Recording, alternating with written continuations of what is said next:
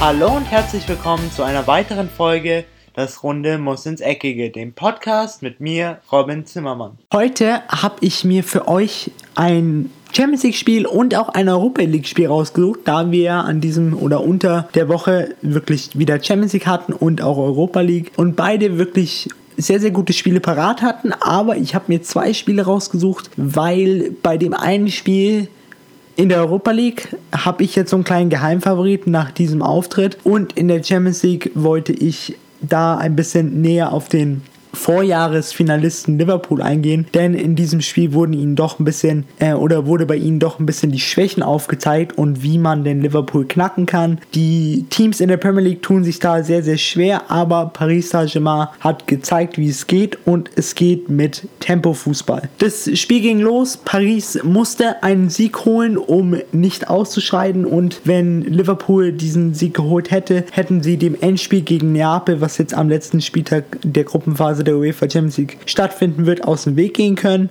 Aber die Pariser Mannschaft wirkte von Anfang an wacher und so belohnten sie sich auch in der 13. Minute durch das 1 0 von Juan Bernat. Allgemein, man muss sagen, die Pariser Mannschaft rund um Mbappé, Neymar und Cavani ganz vorne drin war wirklich sehr, sehr gut eingestellt. Auch ein Angel Di Maria rotierte immer, immer wieder mit den drei da vorne, was es für die Liverpool-Innenverteidigung rund um Van Dijk sehr, sehr, sehr, sehr schwer machte, hier irgendwie zum Zug zu kommen oder irgendwie Zugriff zu kriegen auf die drei Spitzen da vorne, insbesondere aufgrund ihres Tempos. Und hier hat man dann doch gesehen, dass der Liverpool-Verteidigung auf jeden Fall ein bisschen die Grundgeschwindigkeit fehlt. Vielleicht nicht Robertson und Van Dijk, aber auf jeden Fall Gomez und Lovren. Gomez ist auch eigentlich gelernter Innenverteidiger und nicht Rechtsverteidiger. Von daher war es schon ein bisschen verwunderlich, dass dieser dann ausgerechnet gegen Neymar ran musste, welcher wirklich hoch motiviert in dieses Spiel zu gehen schien und es auch von Beginn an gezeigt hatte, dass er unbedingt wollte, dass seine Mannschaft jetzt nicht aus der UEFA Champions League ausscheidet. Nach dem 1-0 von Juan Bernat in der 13. Minute machte dann Paris genauso weiter wie zuvor und legte sogar in der 37. Minute nochmal nach, nach einem klasse Konterangriff, welcher dann in einem Tor von Neymar vollendet wurde. Aber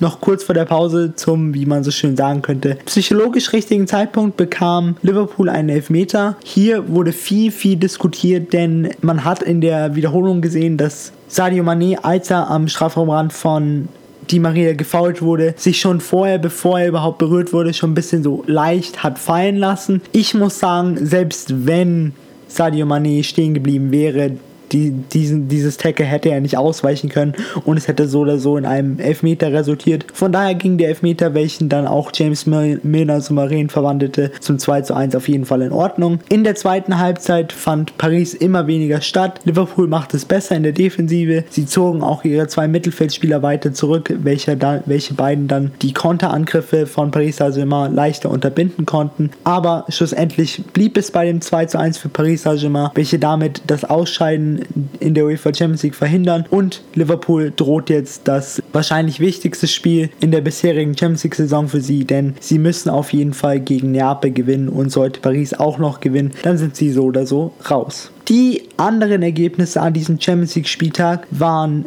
AEK Athen verliert zu Hause 0 zu 2 gegen Ajax Amsterdam. Der FC Bayern zeigt endlich mal wieder, dass sie doch noch positiven und guten Fußball spielen können. Und zwar in einem klaren Kantersieg gegen SL Benfica mit 5 zu 1. Olympique Lyon, Manchester City trennen sich 2 zu 2. TSG Hoffenheim unterliegt zu Hause 2 zu 3 Shakhtar Donetsk. ZSK Moskau gewinnt, äh, verliert überraschend mit 1 zu 2 gegen Viktoria Pilsen. AS Rom unterliegt zu Hause durch eigene individuelle Fehler mit 0 zu 2 Real Madrid. Juventus Turin gewinnt knapp gegen FC Valencia mit 1 zu 0 und Manchester United gewinnt in der 93. Minute durch das Tor von Marouane Fellaini auch 1 zu 0 gegen Young Boys Bern. Atletico Madrid gewinnt gegen die Mannschaft von Thierry Henry AS Monaco mit 2 zu 0. Borussia Dortmund und der FC Brügge trennen sich 0 zu 0. PSV Eindhoven unterliegt zu Hause knapp dem FC Barcelona mit 1 zu 2 und Tottenham Hotspur gewinnt 1 zu 0 gegen Inter Mailand. Dann die Gruppengegner von Paris und ähm, Liverpool. Hier gewann Neapel mit 3 zu 1 gegen Roter Stern Belgrad. Lokomotive Moskau gewinnt 2 zu 0 gegen Galatasaray Istanbul und der FC Porto gewinnt 3 zu 1 zu Hause gegen den FC Schalke 04. Was das bisherige Weiterkommen von Teams angeht, in der Champions League haben wir in Gruppe A ist schon alles klar. Und zwar wird Atletico Madrid und äh, Borussia Dortmund beide weiterkommen. Wer hier Gru Gruppensieger wird, ist noch nicht ganz klar. Der FC Brügge wird sicher in die Europa League weitergehen und der AS Monaco wird gerade mal mit einem Punkt ausscheiden. In der Gruppe B ist es schon sicher, dass der FC Barcelona als Gruppensieger in das Achtelfinale weitergehen wird und hier wird es sich nur noch am nächsten Spieltag entscheiden, ob Tottenham Hotspur oder Inter Mailand weiterkommen, also in der Champions League und welcher in die Europa League muss. In der Gruppe C ist noch alles offen, denn hier haben wir Neapel auf Platz 1 mit 9 Punkten, dahinter Paris Saint-Germain mit 8 und Liverpool mit 6 Punkten. Aber wenn ich mir jetzt eigentlich so überlege oder so wie ich glaube, dass es kommen wird, ist, dass Neapel weiterkommen wird und Paris Saint-Germain. In Gruppe D haben wir sicher weiter den FC Porto mit 13 Punkten als Gruppensieger und den FC Schalke 04 dahinter mit 8 Punkten auf Platz 2. In Gruppe E haben wir den FC Bayern und Ajax Amsterdam sicher weiter. Hier wird es sich nur noch am nächsten Spieltag eben in dem Spiel FC Bayern gegen Ajax Amsterdam entscheiden, wer hier als Gruppensieger weiterhin das Achtelfinale vorrückt. Und in Gruppe F Manchester City und Olympique Lyon aktuell auf Platz 1 und 2. Manchester City ist schon sicher weiter. Für, für Platz 2 bewerben sich aktuell noch Olympique Lyon oder Shakhtar Donetsk. Gruppe G, Real Madrid und da ist Rom sicher weiter, aber hier könnte es sich auch noch entscheiden, wer als Gruppenerster in die K.O.-Runde vorrückt. Aber es ist relativ wahrscheinlich, da Real Madrid ein plus 10 Torverhältnis hat und der AS Rom gerade mal ein plus 4 Torverhältnis. Die letzte Gruppe, hier ist auch schon entschieden, wer auf jeden Fall weiterkommt. Und zwar ist das Juventus Turin und Manchester United. Aber hier ist es auch noch offen, wer als Gruppenerster in das Achtelfinale vorrückt.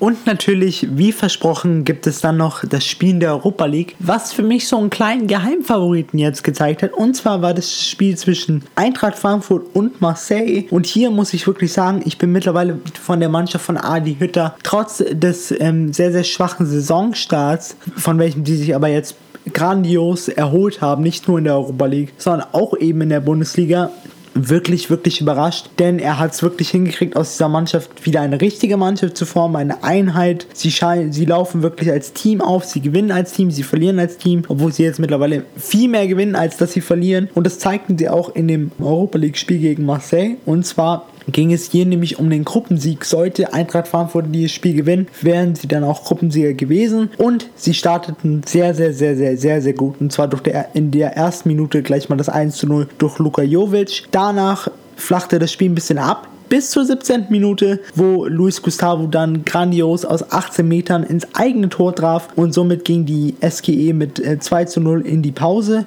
Aber danach wurde es für kurze Zeit ein bisschen brenzlig, denn die Mannschaft rund um Dimitri Payet und Florian Thauvin bäumte sich für kurze Zeit mal ein bisschen auf, aber danach bekamen sie gleich das zweite Eigentor reingedrückt und zwar durch Buna Saar nach Vorlage von Danny da Costa und somit war das Spiel eigentlich hier schon entschieden, aber man merkte den Frankfurter Spielen an, dass sie noch ein Tor haben wollten, was sie wirklich selber schön herausgespielt hatten und das bekamen sie dann auch in der 67. Minute durch das Tor von Luka Jovic. Warum glaube ich, dass die SGE gute Chancen hat auf den Europa League Gewinn? Meine Argumentation dafür ist, dass die SGE eben eine Mannschaft ist. Sie haben viele Charaktere, sie haben alles, was man in der Mannschaft braucht. Sogenannte oder die klassische, in Anführungszeichen, perfekte Mischung zwischen jungen und alten Spielern. Sie haben sehr erfahrene, sie haben sehr schnelle Spieler, sie haben technisch starke Spieler, sie haben die Balance richtig hingekriegt zwischen Abwehr und Angriff, also sie kriegen auch die Räume zwischen den zwei Ketten sehr, sehr gut geschlossen und es scheint einfach bei der, bei der Frankfurter Mannschaft die Mentalität zu herrschen. Jeder kämpft für jeden und wenn wir gewinnen, gewinnen wir zusammen, wenn wir verlieren, verlieren wir zusammen. Adi Hütter, wirklich allergrößten Respekt, er hat das richtig, richtig gut hingekriegt, denn diese Truppe zu übernehmen, war auf jeden Fall nicht einfach mit den vielen verschiedenen Kulturen, die man in dieser Mannschaft hat. Daraus eine Mannschaft zu fordern, äh, zu formen, erfordert schon größte, größte Fachkompetenz, welche Adi, welche Adi Hütter auf jeden Fall bewiesen hat. Damit geht aber dann auch die heutige Folge zu Ende. Ich hoffe natürlich, es hat euch mal, wie, es hat euch wie immer gefallen und ich freue mich dann schon, wenn wir am Montag wieder über die Bundesliga reden können, aber auch über alle anderen Ligen. Bis dahin, genießt erstmal euer Wochenende. Ich bin am draus und ciao. Und das war's auch schon wieder mit einer weiteren Folge Das Runde muss ins Eckige, dem Podcast, wo ihr alles rund um König Fußball kompakt auf die Ohren bekommt.